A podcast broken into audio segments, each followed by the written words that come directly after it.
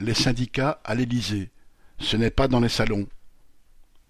Vendredi 10 juin, Macron a invité les représentants des principales centrales syndicales pour un déjeuner au palais de l'Élysée.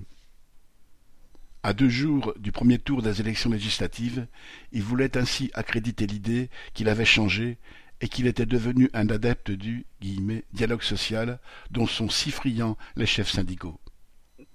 Les dirigeants de la CFDT, de FO, de la CFTC et de la CGC ont accepté de se prêter à cette mauvaise comédie. Ils sont même ressortis du rendez-vous en se félicitant de la qualité du dialogue, feignant de croire que Macron prendra en compte leurs propositions et leurs avis.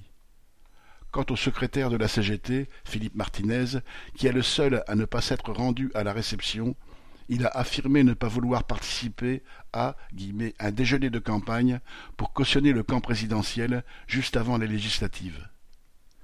Une fois n'est pas coutume, le dirigeant de la CGT a donc accepté de pratiquer la politique de la chaise vide, pour reprendre l'expression employée par son homologue de la CFDT.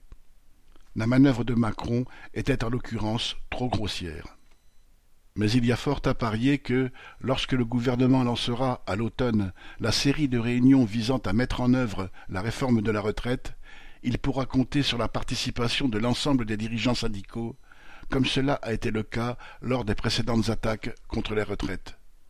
En effet, à chaque fois, ils ont tous participé, sans rechigner, à la mascarade du prétendu dialogue social, qui voudrait faire croire aux travailleurs qu'il est possible d'influer sur la politique gouvernementale lors des séances de négociation dans les salons des ministères.